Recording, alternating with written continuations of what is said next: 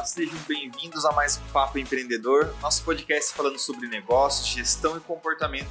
Sou Felipe Silva, host desse podcast, e hoje o tema é Big Brother, um reality show, marketing, como a gente surfa essa onda. Nossa convidada, muito obrigado pela sua disponibilidade de agenda, pelo seu tempo. E aqui no podcast, quem se apresenta é o convidado, então fique à vontade, é, Neliane, se apresente, fale um pouco quem é você, que você faz. Seja muito bem-vindo ao nosso Papo Empreendedor. É, boa tarde, Felipe. Primeiramente, eu quero agradecer pelo convite. Muito prazer em estar aqui. Eu quero parabenizar você por essa iniciativa. Muito bacana esse podcast. Eu venho acompanhando, é bem interessante, porque você aborda empreendedorismo, negócio de forma leve, muito legal, viu? Parabéns. Obrigado. Vamos falar um pouco de mim? Falo aqui? Vamos lá. Fique à vontade. É, bom, eu me chamo Neliane Leone, eu sou publicitária de formação, tenho pós-graduação em marketing, é, mestrado em comunicação e cultura, tenho uma vida ligada à agência de publicidade e propaganda, eu vim de Campinas para cá, e também na área acadêmica. Fiquei 18 anos lecionando para universitários aí da área de publicidade e propaganda, também de marketing, negócios, sempre na, na área de comunicação, de atendimento, de planejamento, mídia, por aí. Quando eu vim de Campinas para cá, eu é, fui trabalhar em produtora de TV. As TVs estavam chegando aqui em Sorocaba, nós tínhamos aqui uma forte comunicação do meio impresso, e a TV estava chegando aqui. E aí eu fui trabalhar em produtora de TV, então assim, eu gosto muito do meio TV. O meio TV naquela ocasião, é, nos anos 90 e para 2000, era bastante forte aqui na região, né? sobretudo para o comércio do varejo mesmo, participavam muito e era bem ativo. Eu gostava muito de trabalhar com TV, então TV é um, é um tema que eu gosto bastante. E hoje eu estou dedicada também à área de palestras, treinamentos, na área de comunicação assertiva, comunicação persuasiva, que foi meu tema que eu é, defendi no, no, mestrado, né, a comunicação como ela pode se tornar persuasiva e você ter um retorno sobre a sua comunicação. Não só o que você emite, mas como isso retorna para você. Trabalhei num objeto que foi a comunicação visual da publicidade. Né? Legal. E, então, é por aí que eu tenho andado.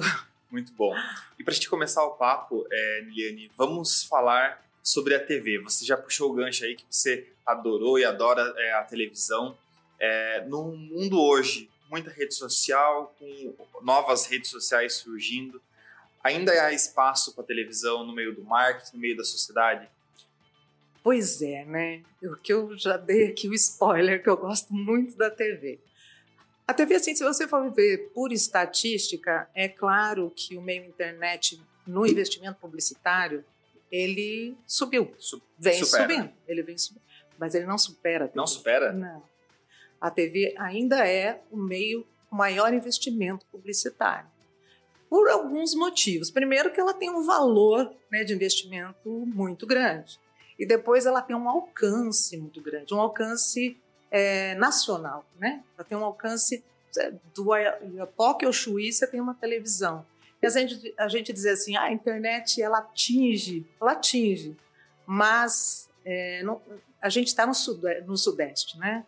A gente viu aí na pandemia que muitas pessoas não têm essa facilidade para ter um sinal fácil e e forte de internet. Então, a televisão você com certeza você tem. Aqui no Sudeste tem lugares que não tem sinal de internet pois adequado, é, né? pois é, pois é. E além disso, né, a televisão ela tem a segmentação também por programação, mas que ela vem perdendo espaço para a internet com certeza. E até por isso que tem essa convergência, né, do streams que trabalha a TV Globo trabalha muito bem com isso e esse link com a internet, com certeza perde esse espaço, a internet vem subindo.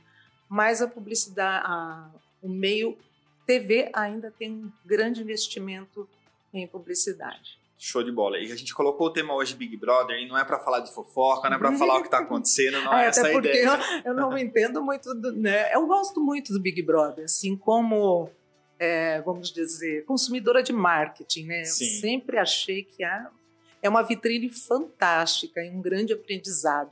A gente vê a evolução do Big Brother aí e esse investimento da publicidade, do marketing é fantástico para quem gosta do assunto. É, antes de a gente começar a falar sobre a evolução de um programa que hoje ele é um braço de negócio da Rede Globo, né? É, acho que é algo interessante a gente já começar falando sobre essa conexão da TV com a internet. A gente vê nessa edição de 2023 um grande movimento dos, né, do elenco estar na internet. Então é um público que já está lá é, hitando no TikTok, um público que já está é, é, famoso, digamos assim, dentro da, da internet. Eu acho que até teve um meme que rodou, né? Nossa, mas uhum. eu não uhum. conheço ninguém dos camarotes, porque era uma galera que tá irritando lá no TikTok, por exemplo, né? Então houve esse movimento de trazer a, a galera da influência digital para dentro da TV. Inclusive, eles fizeram uma, uma espécie de dia do influencer antes da casa abrir, do programa começar, trazendo influencers do Instagram, do TikTok para dentro da, da, dessa programação. É, isso é a conexão entre mídia social e TV acontecendo? É, com certeza, né? Hoje se fala em estratégia omnichannel, né? Sim. Que é você utilizar todos os canais para centralizar. Para centralizar, seja online e também no offline. É dar para o consumidor a opção, né? para o público. É, público, enfim, seja consumidor ou não, o público-alvo, a opção por onde é que ele quer assistir. O que, que ele quer ver? Ele quer ver o programa inteiro? Ele quer ver partes do programa? Ele quer seguir por onde? Então, você dá essa opção. E isso hoje é uma estratégia que é, mu é muito forte, tende a crescer cada vez mais. Se mostrar aí que o público está querendo ver um pedacinho no outdoor, vai entrar também nesse, nessa estratégia, entende? É, fazer essa perseguição ao, ao público, à audiência em todos os pontos, é, né? E, Neliane, hoje, o que é o Big Brother enquanto negócio, pensando tanto para a emissora como algo que até vai além da emissora, né? É, quando a gente vê outras emissoras citando coisas, ou até mesmo as redes sociais como geral. Então, o Big Brother, a meu ver, pelo que eu conheço, e nós também como agências de publicidade e propaganda, nós somos abordados né, para investir no Big Brother. Embora que eles tenham é, um negócio muito nacional, né, as negociações são feitas só para grandes marcas, a gente fica sabendo como é que as coisas acontecem e, e a gente também fica por dentro do assunto. Então, é um negócio muito lucrativo, né? É a principal lucratividade da Rede Globo hoje. A Rede Globo, ela fatura com, com o Big Brother mais de 2 bilhões de reais. É, um anúncio, eles classificam porque quando você recebe, você recebe cotas, né? São cotas de patrocínio. Um patrocínio master, que é o que eles chamam de Big nessa edição, porque eles mudam o nome, nessa edição, são 105 milhões. Um patrocínio, né? Então, assim, é, e foram 34 patrocinadores, é, alguns nessa faixa, outros de 80 milhões, mas vai indo aí até a margarina que aparece ali no café da manhã, que custa aí por volta de uns 8 milhões, 3 milhões. Então, é muito. E aí tem também a, a, a, a capitalização disso que vai para os programas, né? Ana Maria Braga, Encontro e e tudo que aparece a marca Big Brother. Então é muito a extensão de comercialização é muito grande do Big Brother e é, é muita visibilidade. E, e, quando a gente entra na questão da visibilidade, é, você acredita que realmente as pessoas que estão vendo lá a Stone jogar dinheirinho na hora do, do, do, do da saída lá do paredão, as pessoas vão procurar a Stone porque viram no Big Brother? Isso vai influenciar a compra, a contratação, por exemplo? Estou dando o exemplo da Stone, que uhum. ficou em destaque, uhum. mas no geral. Então, da Stone, a gente ainda não tem essa estatística, né? Vamos ter depois. Mas as, mostram aí, né? Tu, é, os casos mostram que sim. O McDonald's, quando teve aquela ação que eu não sei se foi na edição passada ou no anterior, que eles montavam o lanche sei. e era meio que meio que construir um comercial ali na hora que as vendas do McDonald's foram lá para cima no dia seguinte. Né? Então o retorno tem sido imediato. O que, que acontece? As marcas elas não são bobas. Se elas renovam um patrocínio, é porque aquilo deu muito retorno para elas, né? É, é sempre calculado o ROI, qual é o retorno sobre o um investimento. investimento. Então, eu investi, deu retorno, eu vou investir de novo. Por algum motivo, às vezes ela retira o patrocínio, às vezes não é nem por falta de retorno, como a gente viu americanos, né? Sim. Às vezes tem algum outro uma, uma outra, é, um outro problema aí acontecendo. Ou então ela muda o patrocínio para algum lugar, como foi o caso da Fiat. A Fiat saiu e foi para o futebol, né? E assim, é, a própria Fiat, 22 anos, né, desde a primeira edição, é parceira, é porque teve muito retorno. E a gente já pode pegar esses dois exemplos. Vamos ah, começar ah, pelo último, que é a Fiat. Esse bombou aí na internet. É, vamos pegar o exemplo da Fiat. Né? Acho que te, as pessoas acompanharam. A Fiat veio no histórico de patrocínio, de patrocínio e aí mudou agora a Chevrolet que patrocina Isso. os carros lá da premiação. E aí alguém no Twitter foi lá e provocou a marca Fiat. Nossa, mas não, os participantes não vão ganhar carros, algo do tipo. E a Fiat bancou uma Fiat Toro por um cara aleatório no, no Twitter.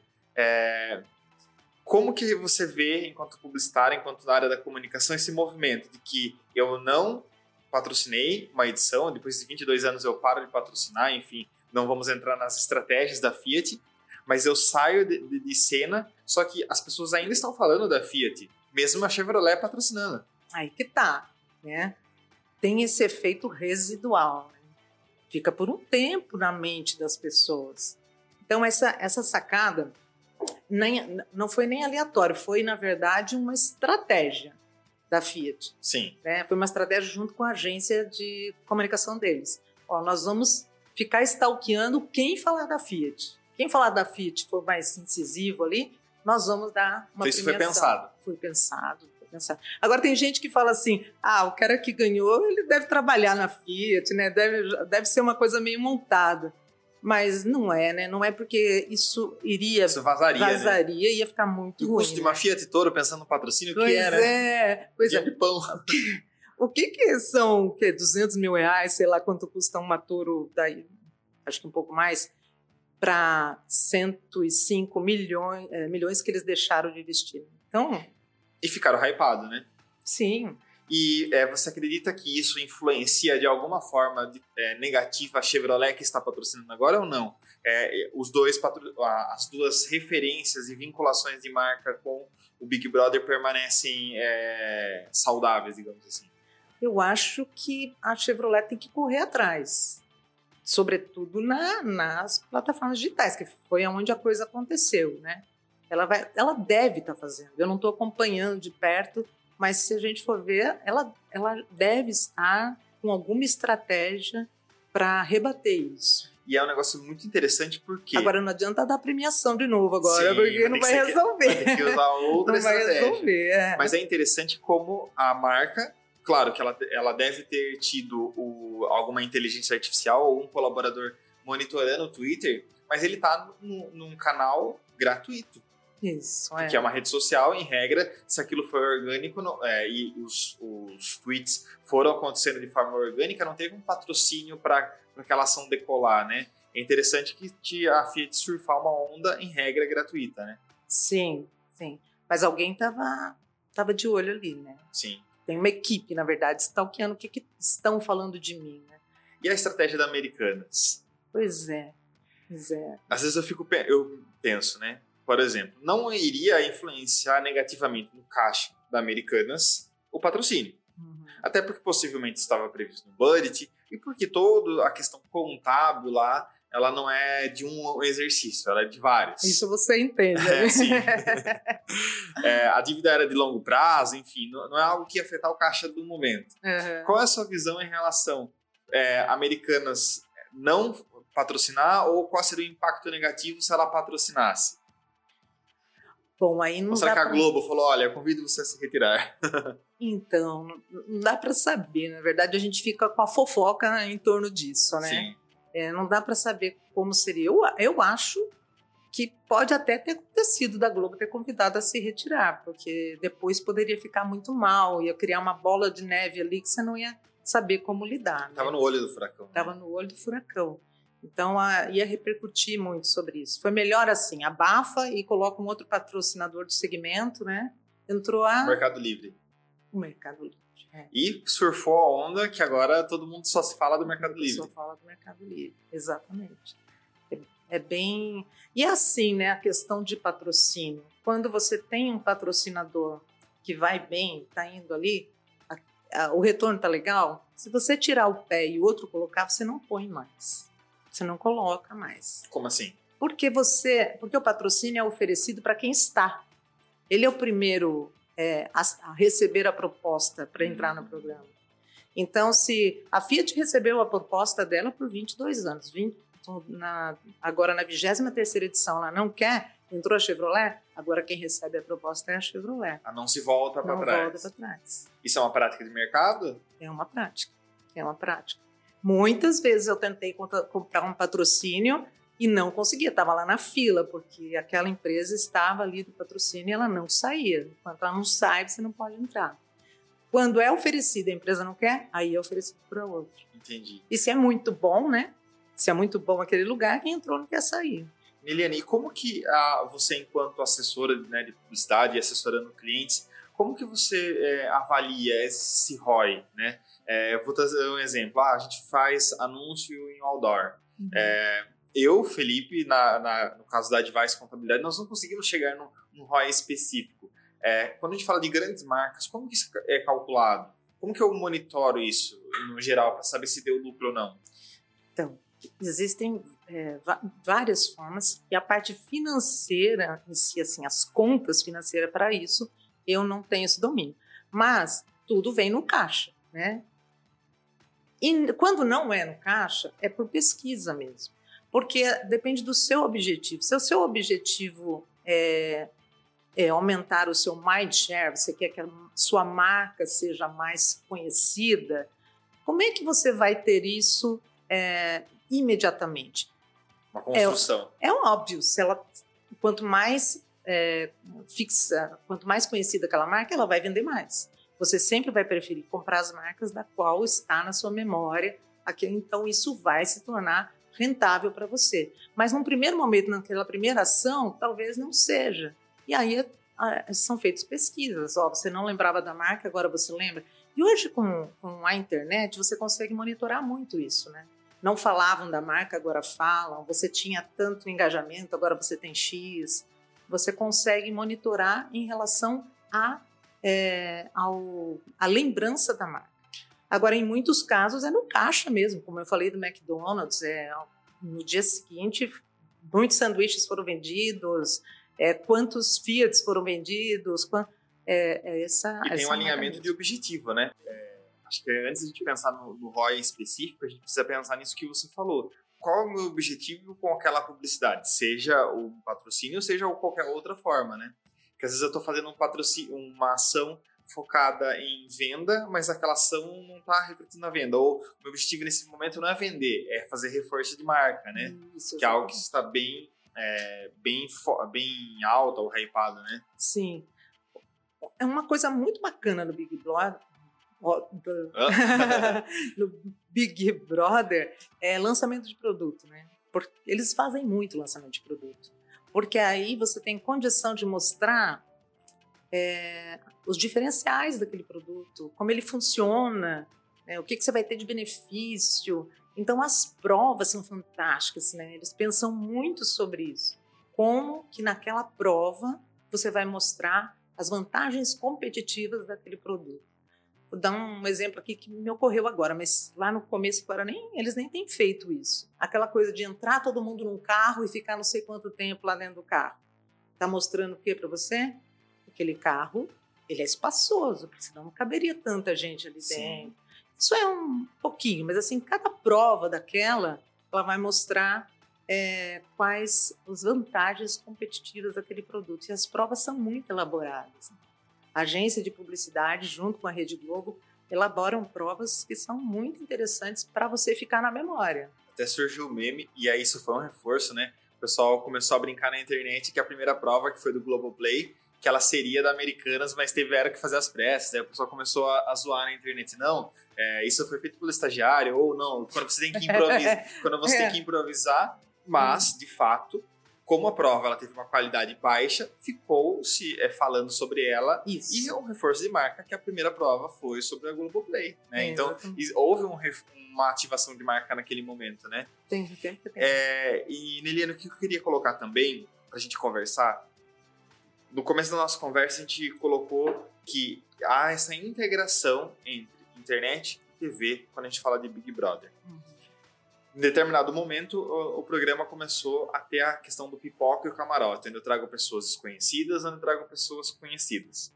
A gente teve um momento onde é, era muito interessante trazer o ator que estava lá só na novela, ou aquele famoso, aquele cantor, para dentro da, do programa. Teve o caso do, do Rodolfo, que lançou uma música enquanto estava dentro do programa, usando essa onda. Depois de um, de um determinado programa que teve uma política de cancelamento, houve um certo medo das pessoas que já tinham visibilidade de entrar lá no programa e, e acabar sendo cancelado novamente.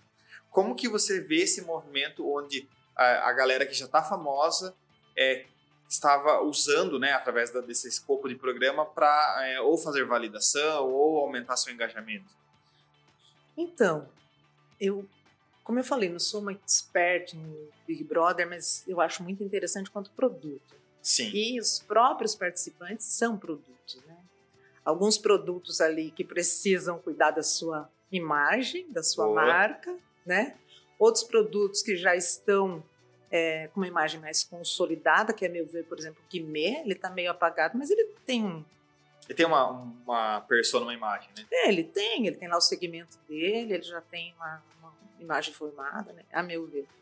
É, e outros que você fala, quem que é esse, né? Nunca ouvi falar.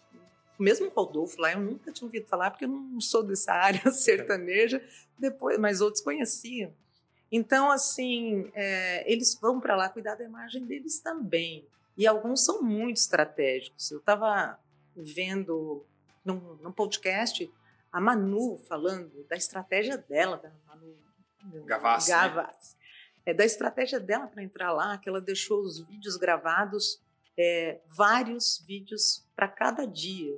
Ó, se eu for líder, o vídeo é esse. Se eu ganhar o anjo, o vídeo é, o vídeo é esse. Se eu, ela deixou cada um. E ela fala até que ela não tinha um- uma grande produção, que era ela, o pai dela e mais duas pessoas, mas ela tem um, um malho lá e deixou os vídeos gravados e todo com script para quando o pessoal, é, os- a equipe dela deveria colocar no ar. Então eles entram hoje para casa muito nada ingênuos, né? É diferente lá atrás, Exatamente. quando era Diferente lá pessoas totalmente desconhecidas, um, um mundo sem internet, né? Se a gente pensar lá 2006, 2007, é, tava no Orkut, né? Não, tem- não tinha essa Sim. visibilidade da internet. É, então era outro momento, né? Mas se você pensar lá no começo mesmo, que eu assisti desde a primeira edição lá do Bambam, para votar era por telefone, né? É, não tinha internet, era tinha que telefonar e era monetizado isso. Cada ligação era paga, né? Era forma de monetizar.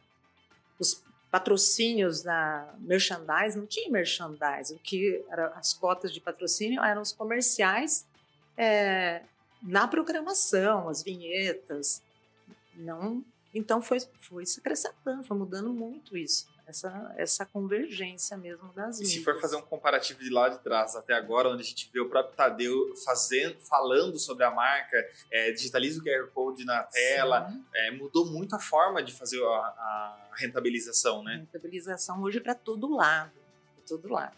Nos outros programas também, no uso da marca Big Brother, aquela bolinha deles lá, aquele olhinho que tem para todo lado, é, dentro dos merchandises, as ações, as ativações ali, que são é muito legal, né? Assim, Uma, uma margarina que está ali em cima da mesa, não está ali à toa. Um shampoozinho que o pessoal vai lavar Que viralizou agora É. no momento Pantene, que, que Pantene. Então você pensa assim, uma coisa interessante de, de se pensar. É, que público atinge o Big Brother, o Big Brother hoje? Se você não tem pesquisa na mão, você, só, só pelo olhar, assim, que público é esse? Né? Daí você fala assim, não, público jovem, porque afinal de contas, é, a internet é o grande meio. Mas então o que está fazendo o, o, o, amaciante de roupa lá? lá Sim. Né? O que está fazendo a Fiat Toro lá? Não sei. É, aí você vai pegar outros patrocinadores assim, você fala, poxa, a própria margarina, né? Põe requeijão, então acho que o jovem gosta mais do que a margarina, não sei. Nossa, você trouxe um insight muito legal, né? Se o público fosse somente jovem, porque ah, né, a Domi, né, que patrocina Isso, a prova Domi, é. que patrocina aquele almoço lá do Anjo, né, e essas ações. Então. É, qual é a estratégia, né? Qual é a estratégia? É que é muito abrangente. Muito abrangente. Como você está na TV aberta, está nos streams, está na, na internet, em vários canais, você tem aí uma abrangência muito grande. Dentro dessa abrangência, você tem muita gente, você tem segmentos diferentes. Então dá para atingir todo mundo. Por isso, vale hoje esses milhões que valem no patrocínio. Né?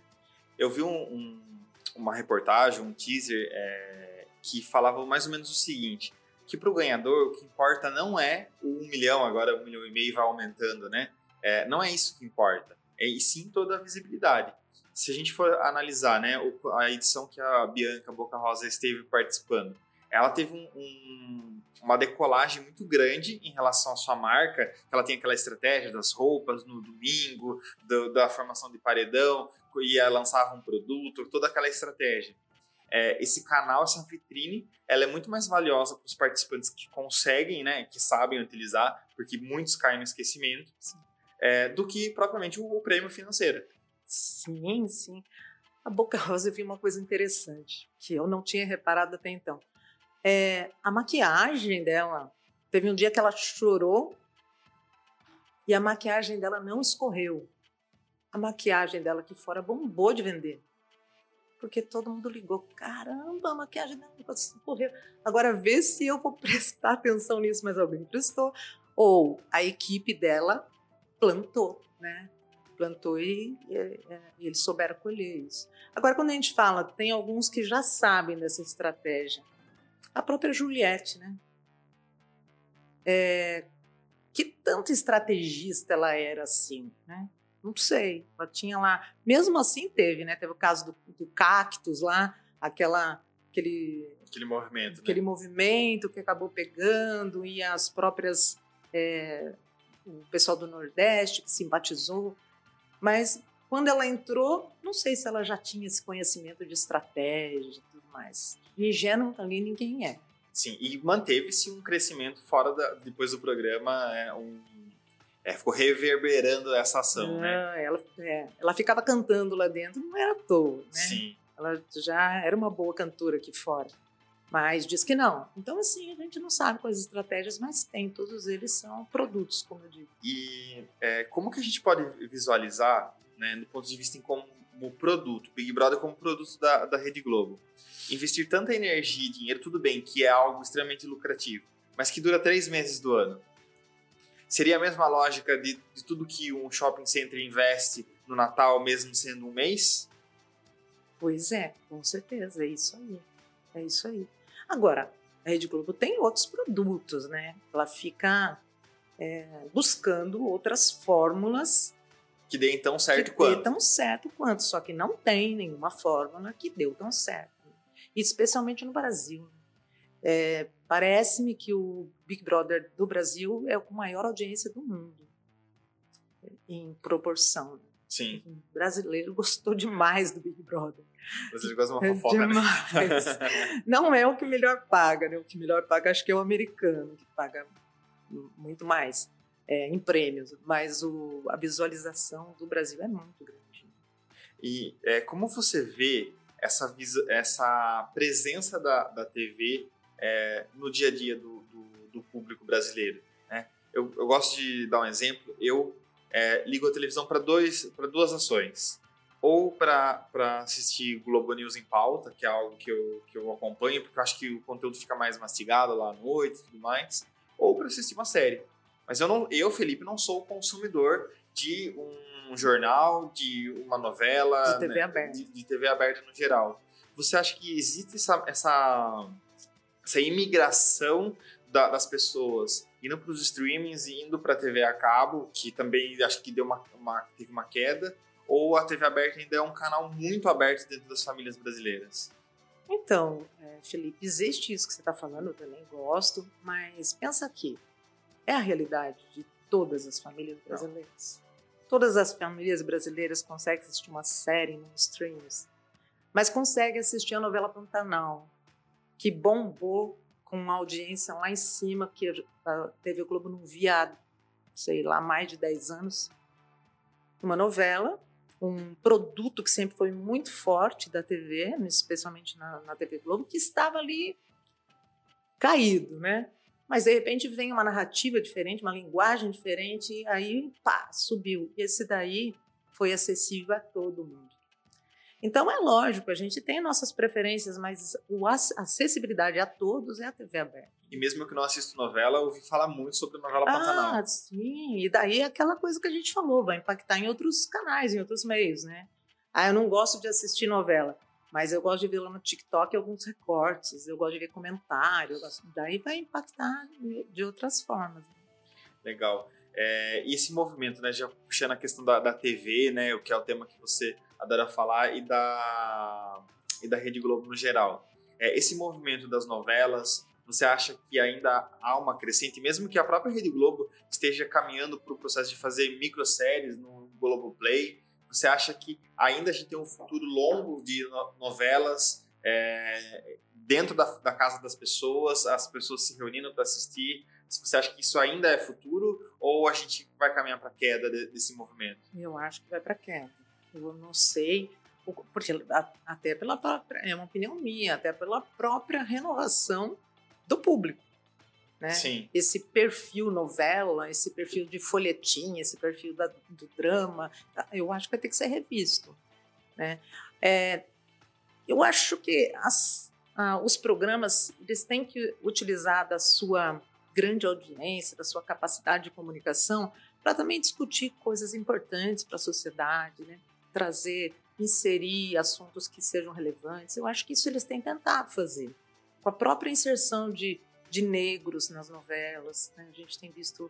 Mas existem outros assuntos que deveriam ser tratados também. Se tiver esse papel, pode ser que tenha aí uma, uma continuidade. Uma continuidade. Mas o folhetim em si é muito difícil. Você vê a dificuldade de segurar essa novela depois de um Pantanal.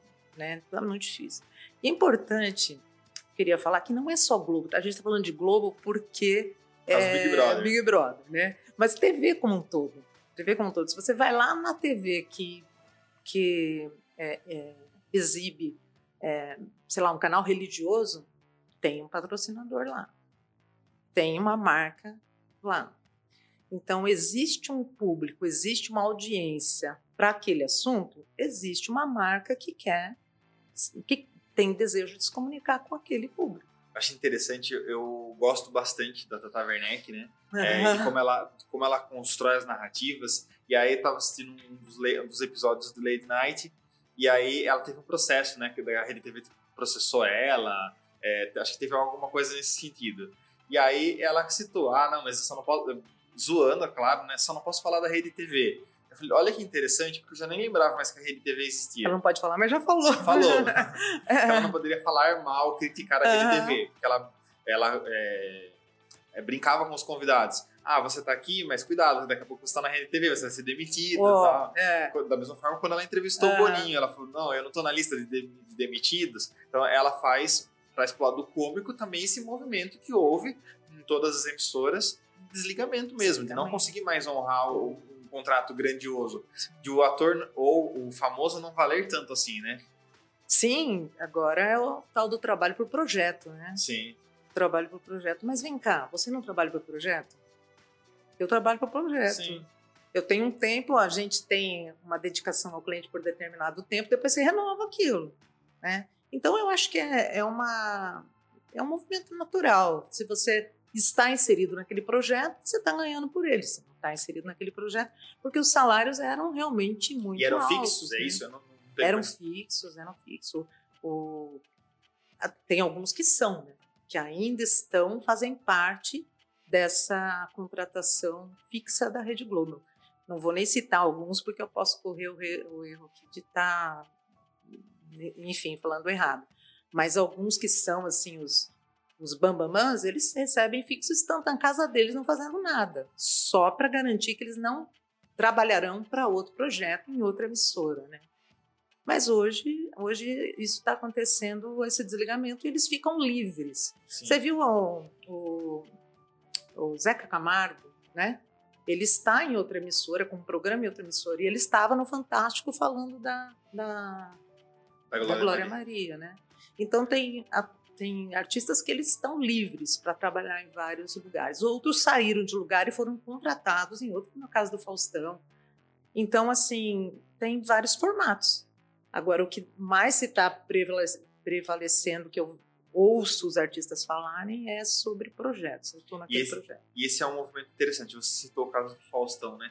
Esse movimento da Rede Globo, querendo agir de forma rápida e vai lá e traz um desenho um programa novo e traz a mãe do, do Paulo Gustavo para participar do programa e traz o padre Fábio de Mello para construir uma estrutura para que conseguisse o Luciano Huck é o Luciano Huck ah. para que conseguisse sustentar algo que durou décadas, que foi a, o comando do, do Faustão, é, né? Exatamente. Essa necessidade de se reinventar é. também, né?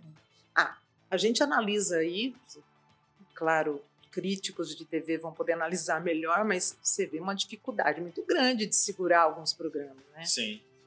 E o Domingão é um deles.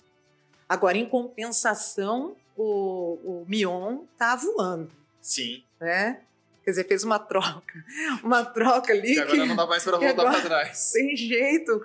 Né? O Hulk assumiu domingo, não dá para voltar para o sábado, mas aquele o domingo tá perdido em, em encontrar qual o posicionamento dele. Né? Afinal Sim. de contas, com quem ele se comunica e o que que esse público hoje quer ver. Porque eu penso que aquele público que se conectava com o Faustão não está se conectando de repente com o Luciano Huck agora. De repente não está, não está. E é um desafio, né, para a emissora como é. como todo. E, é, Neliane, quando a gente traz para o cenário micro, né? Você falou que você veio para Sorocaba quando estava no movimento das TVs chegando para cá. Sim. É, como que isso se reduz num micro de região, é, por exemplo, como numa emissora que é filiada a uma grande emissora, como que é o trabalho dela para é, cativar essa população que de repente não, não você não tem uma, você tem o um nome Rede Globo, você é só afiliada? É, existe uma dificuldade ou é, essas, essas é, afiliadas elas surfam a onda da, da, matriz? Como que funciona? Ah, não, é totalmente na onda da matriz. Totalmente na onda é, da matriz. É, é, exceto alguns programas que são regionais, né, que as duas têm, as duas que nós temos aqui, nós temos a Globo e temos o SBT, né? Sim. A, a Band estava com algum movimento aqui, desculpa se eu estiver equivocado, mas as que são mais fortes elas têm os programas locais também, né? Revista de sábado é um deles, tem, tem alguns programas locais. Exceto isso, a grade é a grade da Globo Nacional e da, Globo, e da do SBT Nacional. Só que é, alguns programas você não pode comprar regionalmente. É, Como assim não posso comprar regionalmente? Eles não, não são vendidos. Futebol, por exemplo. Hum. Exceto quando algum espaço não foi vendido, eles abrem para você comprar regionalmente, porque existe um corte, né? Não sei se para quem não sabe disso. Não, vamos falar sobre isso. Não, não sei. Não sabe? Não. É, existe um, um, corte de sinal. Então, assim, eu vou comprar a Sorocaba, a TV tem de Sorocaba, ela cobre 40 e poucas cidades, o sinal dela aqui. Então, se eu comprar, a sua empresa quiser é, um anúncio no no, no Globo Esporte, por exemplo, é, eu posso comprar, você vai ter o mesmo espaço, você vai ter o mesmo, a mesma programação, mas o seu anúncio não vai ser visto no estado inteiro, não vai ser visto no Brasil inteiro. Ele vai ser visto nessas 40 cidades que fazem parte da TV é, tem daqui de Sorocaba. Ah, mas eu quero que meu anúncio seja lá em Tapetininga. Lá é outra TV Tem. Então a TV tem de Tapetininga, ela cobre outras cidades de lá, outra, outra região. Então você tem que comprar também o espaço lá, tá? Ah, mas aí eu quero agora que sejam lá em Campinas, é outra. Então, então a rentabilização ela ocorre nesse formato, porque aquele tempo vai sendo vendido em diversas regiões para pessoas diferentes. Isso, isso. Você, o sinal daqui você vai, vai pegar nessas, nessas 40 e tantas cidades, mas a grade da programação é a mesma. Então eu quero aparecer na Ana Maria Braga com o meu cafezinho, não no merchandise, tá? Não o cafezinho que ela possa tomar ali, mas na, na no comercial, no espaço, no break comercial. Tudo bem, vai aparecer lá o seu café no break comercial da mesma programação que o nacional tá vendo. Mas o nacional não vê o seu comercial, só o local que vê o seu comercial. Você não sabia disso? Verdade. não. Então são, são cortes, são feitos cortes. E a rentabilização dessa TV local é sobre esses espaços. Sobre esses espaços, exatamente. Então, quando eu vim para cá, era muito forte isso. A, o comércio local, né, assim, os grandes varejistas maiores daqui, eles queriam participar dessa, desses espaços da televisão. Poxa, na novela das 20, eu tô lá na novela das 20 com o meu comércio. No Jornal Nacional, né, o horário nobre, o horário de maior é, valor, é, você está lá com a sua empresa, você tem um, um impacto igual ao nacional, só que é só regional. E pensando na questão da demanda e oferta, né? Ficou claro isso. Ficou? Eu não sabia. Eu emboli meio aqui, mas é isso. E pensando na questão da, da, da naturalidade da demanda e oferta, é, esses preços, isso ele, ele varia conforme é, a representatividade daquela grade, daquele programa, conforme o horário, conforme a procura, como que funciona isso? Conforme a audiência. Conforme a audiência. É, a grade, a grade. Você pegar a grade da televisão... Uma pergunta bem tonta. Como que é, é aferido a, a tonta, por exemplo, pode ser que seja uma, uma pergunta boba, né? Como que é aferida a audiência em questão regional também? Então, a audiência é feita por pesquisa, né? Hum. Pesquisa que são é, diversas formas. Mas por que a pessoa fala, ah, bateu tantos pontos de audiência? É porque não é individual. Pontos porque aquele, o aparelhinho que é colocado na, na, casa da pessoa é o ponto porque aquela casa está ligada naquela, ah, tá. naquele programa, naquele, naquele horário. Não dá para saber se é uma, duas, três, dez pessoas que estão ali assistindo. Mas tem um ponto lá. Então, tantos pontos estão ligados naquele momento. Ah, entendi. Isso que faz esse. É. E aí, com base nesse indicador, que faz essa régua de audiência. É. E hoje deve ter outras métricas, tá? Porque a gente está aí com a internet, também se deve ter outras métricas. Mas na muito tempo foi medida assim a audiência. Por isso que é falado em ponto. E ele é, ele é em tempo real. Então, você tá. Por isso que você vê um programa ao vivo, às vezes ele fala, batemos, a, né? Faz até um sei lá, um tinha, barulho, né? tinha programa lá que ele, sei lá, batia um sino, alguma coisa quando, quando ultrapassava a audiência. Então é em tempo real, né? E o que que acontece essa busca pela audiência? Você está ligado na televisão, mas não está, né? Você está no, você tá no, no celular, você está fazendo outra coisa e esse ponto não sabe que você está fazendo outra coisa, né? Você não sabe que você está disperso. Eu gosto de ligar a televisão para ficar mexendo no celular, é, no hábito. É, é.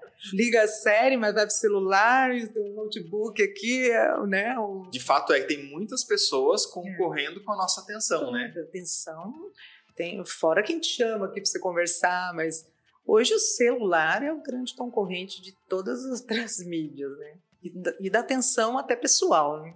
para você falar com alguém. Eu que falo muito sobre comunicação, meu Deus, como é que você comunica? De repente você está na frente da pessoa, você tem que falar assim, vamos conversar pelo WhatsApp, que é mais rápido. Né? Eu cheguei numa conclusão é, em relação ao outdoor nesse sentido. É. Por exemplo, eu vou colocar um outdoor numa via que tem bastante trânsito. Mas eu tenho. Ah, vamos presumir, não, essas pessoas vão estar no trânsito, elas vão olhar para aquela propaganda. Depende. Porque de repente no trânsito ela vai olhar para o celular, né? Ah, então. Não deveria estar tá no trânsito? Não, não deveria. Não, não estou influenciando e, moral, e, e é ilegal, mas isso vai acontecer. Então, não dá pra você saber. Você sabe que outdoor você tem que ler em 4 segundos, né? Sim. Você tem que bater o olho e tchum. Fotografou, né? Por isso que não é recomendado você escrever um monte de coisa no outdoor. Ele tem que ser muito limpo, direto. Ele é uma mídia muito de apoio, né? Se você tem mais coisas a dizer, você vai para outra mídia, não é no outdoor é muito instantâneo, porque é aquela passadinha de olho ali, né? Para você ficar também olhando para o outdoor e esquecer da, da do, do trânsito, caminho, né? do seu caminho. E nem olhar para o celular, muito menos. Sim. Que aí você pode até levar uma multa, né? Exatamente. E quando a gente fala dessa, da, da TV, do outdoor, das mídias sociais, você acredita que essa multi, esse multiverso de mídias ele veio para ficar e a gente vai começar chegando, chegando novas mídias e isso vai, vai criando-se um ecossistema. Porque é, o, o, Instagram não substituiu a TV, hum. pelo, porque todo, pelo que todo mundo fala. Não substituiu o outdoor. É, elas vão se complementando, é isso mesmo? É, é o que eu penso. E outras podem surgir, né? É o que eu penso. A, a internet é inegável e, e não tem é, volta. Vai Sim. crescer cada vez mais. A gente vem aí agora com, com realidade virtual e com um monte de, de outras é, formas de se utilizar a internet. Isso é inegável. Mas eu acredito também no, no offline, sim, porque você não está o tempo todo ali. Como você falou, você sabe que é, o meio, a, a mídia externa, né?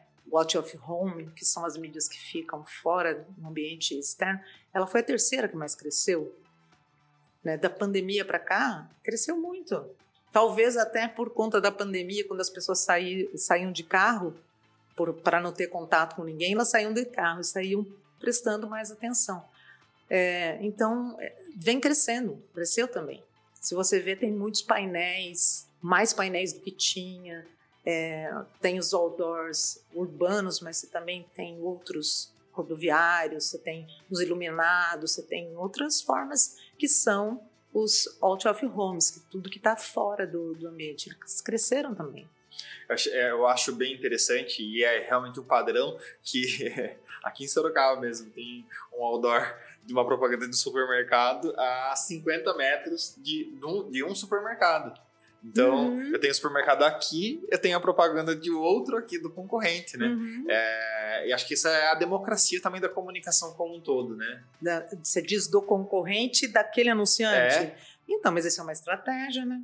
É uma estratégia. O outdoor, ele tem essa característica de você colocá-lo na proximidade que você deseja. Na proximidade sua, você pode dizer é logo ali, não é? Você não vê na estrada os painéis rodoviários? Logo ali tem um um frango assado, ou você pode usar também os painéis na mediação do seu concorrente, que aí você desvia, né? Você, em vez de você comprar lá, você vai comprar em outro lugar. Eu, eu costumo ficar. Eu, eu leio propaganda, né? É, isso desde criança. Eu lia muro, aqueles muros pintados. Uhum. Quando, minha mãe fala que quando eu comecei a ler, eu, eu lia os, eu gostava de ler tudo, então eu lia os muros que estavam pintados, né, quando estava saindo de carro, por exemplo.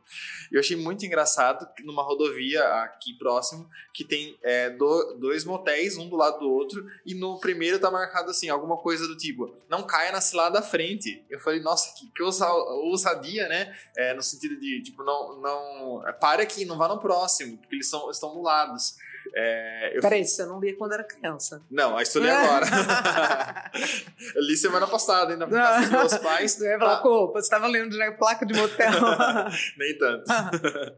Mas a ousadia de falar, tipo, não importa se tem um concorrente do meu lado, eu vou fazer a minha publicidade, porque isso vai chamar a atenção de alguém, né? É, criativo, né? Bem criativo. Acho é. que esse movimento, a, a, como a Fiat, como outras empresas, elas estão sentindo essa necessidade de fazer mais barulho do que o vizinho para chamar a concorrência e para chamar a atenção do seu cliente e falar: olha, vem aqui, né? Esse desafio das marcas, uma com as outras, assim, é, teve uma época que era bem alta, né? A Pepsi com a Coca-Cola, né? Burger Sim. King com, com McDonald's, que ainda fazem, né, até hoje. Mas é uma prática muito que vem lá do americano. Eles fazem muito isso. Essa briga de uma marca com a outra e tá tudo bem. Hora é um, hora é outro, tá tudo certo. Aqui no Brasil não é muito bem visto. Precisa até tomar muito cuidado que pesquisas mostram que o público tem uma, como se diz, uma sensibilidade para proteger aquele que está tomando pancada, entendeu? Ele fala, ah, coitado, tá batendo nele, eu vou consumir dele agora, só porque o outro fez isso. Isso, isso diz alguma, algumas pesquisas aí. Porque ficou famosa a, a discussão, a briga Burger King e McDonald's, é, né? Famosa. Com a Nutella e, e é, eles foram, foram é. movendo outros. E é muito legal. Né? Pra gente que gosta de publicidade, é sempre. Porque é criativo, né? Criativo. E é movimento, né? Eu acho que as duas acabam ganhando, assim. Sim. É. Então, a ativação de marca está ocorrendo para ambas as partes, ambas né? Ambas as partes. É... Neliane, para a gente caminhar para o finalmente, uma pergunta que a gente faz muito para os nossos convidados, né? Ah, já? Vamos fazer igual o Jô Soares, assim, ah, já, agora que, eu, agora que eu gostei. Tem assunto para horas, né? É, é. Quando você senta numa mesa, a ideia do Papo Empreendedor é trazer aquela conversa do barzinho, do almoço, do rap, para rede social e para compartilhar com o nosso público. Uhum. Quando você senta numa, numa mesa, né? Senta na, eu já ia lembrar da piada, que a gente não senta na mesa, a gente senta na cadeira. o que, que não falta como tema num papo empreendedor para você? Comunicação. Como é que essa empresa está se comunicando? Quem é o público que ela pretende atingir? É, se, ela, se ela tem essa clareza desse público, o posicionamento que ela quer demonstrar para esse público, porque muita gente se comunica e não sabe nem por quê, e não sabe o que exatamente você quer que seja posicionado. Quando um, uma empresa ela é percebida por um público, ela é percebida por alguma forma, é o que você quer demonstrar.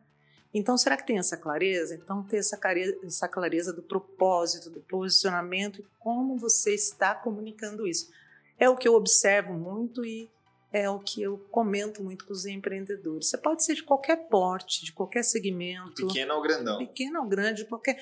A internet veio aí para democratizar isso, né? Você tem espaço para todos os portes, todos os segmentos para se comunicar. Mas precisa ter clareza com quem você quer falar, para você saber o que falar, aonde você vai falar e de que forma, né? Se a gente falou aqui de vários meios de comunicação, depende Depende com quem, depende o que, depende para quê. Então, a, o papo é sempre o papo que eu gosto, que é comunicação, é como atingir seu público-alvo e ter esse retorno. Legal. E como, como você vê essa dificuldade das pessoas em geral de se comunicar? Tanto indivíduos um a um, um indivíduo com um grupo, um grupo com outro grupo, uma empresa com outra empresa, empresa com os funcionários a gente sempre tem visto né, e ouvido falar sobre muito ruído no processo de comunicação, uhum. Seja é, é, online, offline, entre pessoas físicas, entre pessoas jurídicas. Você que está mergulhada, imersa na área da comunicação, como que você vê esse, esses ruídos, esses problemas de comunicação? Então, Felipe, isso é o que eu mais tenho falado. O problema hoje não é comunicar, é ouvir. Boa. É ouvir, cara. Se você ouvir, você vai ter 50% da sua solução. É aquela coisa, quando você sabe o problema, você tem 50% da solução. Sim. Mas o ouvir também. Se você não ouve, você, como empresa, tem que ouvir o seu consumidor. O que é ouvir ele? Talvez você leia o que ele está escrevendo lá na internet. Talvez você ouça quando ele vier falar com você. Talvez você tenha uma loja, mas lá no balcão da sua loja você está ouvindo o que ele está dizendo. Isso para a empresa. E quando eu vou para dentro das empresas, para os líderes, para os gestores, é essa questão do, de um não ouvir o outro. Então, ter mais paciência na escuta, na escuta ativa, do que é, no falar. E aí que vem o ruído, né? E é, é bem isso que acontece. O que, que a gente quer da comunicação? Que um emissor transmita, que chegue no, no receptor e isso retorne de forma positiva, sem ruído. Mas aí nesse meio tem uma mensagem, tem um canal. Então, que mensagem que é essa que eu vou transmitir? Que ela está cheia de signos, né? Está cheia de informações, de códigos. O que, que eu estou mandando para lá para voltar para mim positivamente? Porque assim, se eu quero me comunicar com você, mas eu quero, não estou interessada no seu retorno, ok, eu falo qualquer coisa. Se você, se eu quero brigar com você, eu vou falar de um jeito que você vai brigar comigo. Agora, o que, que eu quero do seu retorno? Se eu quero do seu retorno aquilo que seja para mim de acordo com o meu objetivo, então eu preciso também ter uma forma é, certa de falar. E para isso eu preciso ouvir. Como é que eu vou saber falar se eu não escuto? Então é sempre esse papo, esse papo da comunicação, como é que a gente ouve mais hoje em dia. E o que gente... é essa escuta ativa que você citou? É Como a gente pode definir isso? É ouvir mesmo. É ouvir. Presente, conectado. Conectado, presente, com empatia. É, é isso, é ouvir mesmo. Sabe aquela coisa que a criança quer falar com você e você fala, aham, aham, e escuta, escuta o que ela tem para dizer. Você pode ter surpresas incríveis se você parar, baixar e ouvir o que, o que a criança quer dizer. É isso que é ativo, né? É você se conectar e ouvir mesmo. Não é para virar um Buda, mas naquele Sim. momento que você está ali conectado, conecte-se. Né? Eu falava muito isso para meus alunos, quando eu via trabalhos em grupos assim, e às vezes saíam umas discussões, falava: vocês estão se ouvindo? Não ouve, um está falando, o outro já fala em cima. Estar e, presente, né? É, o outro já fala em cima, ou então já está pensando o que, que eu vou responder. Ele vai falar isso, eu já vou responder aquilo. Então, assim, essa escutativa é quando você vai falar, você, fa você fala, mas quando você vai ouvir, ouve mesmo ouve de verdade. Né? Se fala muito hoje em comunicação não violenta, né? que é essa comunicação com o coração, essa comunicação que conecta. Então, é isso. É um, o segredo de tanto das empresas quanto das pessoas é ouvir para poder se comunicar. Senão você não sabe com quem você está falando, você não sabe o que você tem que dizer, nem como você tem que dizer e nem qual é o meio. Eu não sei quem, não sei o que ele quer, não sei nem o que ele quer ouvir, não sei Como o que é ditado, para quem, quem não sabe para onde vai, correr Para qualquer lugar serve, serve. Muito bom, muito né? bom. Então é, é basicamente isso. Vamos ouvir mais, que aí a gente tem melhores comunicações e melhor retorno. Legal. E Niliane, se as pessoas quiserem é, conversar com você, saber um pouco mais sobre o tra seu trabalho, sobre suas palestras, como que elas acham você nas redes sociais e nas mídias? Olha, eu, eu não sei se é, eu acho que eu, eu, fui feliz que a minha mãe me deu um nome que é bem pouco comum, né? Que é Neliane. Então, se você digitar Neliane, é, você vai achar outras, mas eu vou estar ali com certeza. Mas é, todas as minhas redes eu uso Neliane Leone. Legal. Tá? E aí me encontra e pode me chamar no direct, eu passo é, no celular, assim, sem problemas. A gente costuma dizer que eu coloco o nosso convidado à disposição da audiência sempre, sem pedir autorização, porque eu acho que conhecimento é energia, claro. energia para acontecer ela precisa se movimentar. Então acho claro. que, que é esse movimento. Eliane, muito obrigado pelo seu tempo de agenda, pela sua disponibilidade.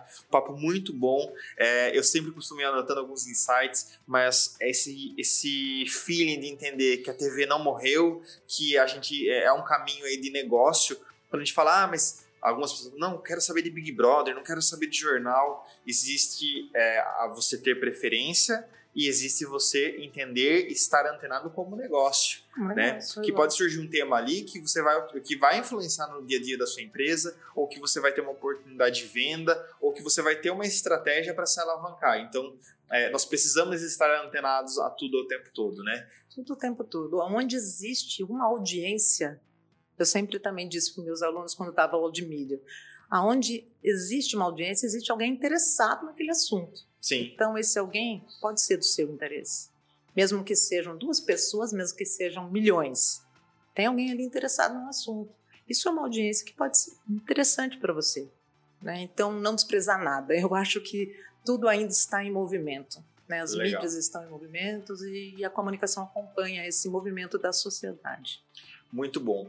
Pessoal, muito obrigado pela audiência conosco. Para quem quiser acompanhar mais nosso conteúdo, vocês nos localizam em todas as plataformas de áudio, no YouTube, no arroba Papo Empreendedor Podcast. Quem quiser falar comigo também me encontra no arroba Felipe Silva CNT. Muito obrigado pela companhia e nos vemos no próximo Papo Empreendedor. Até mais!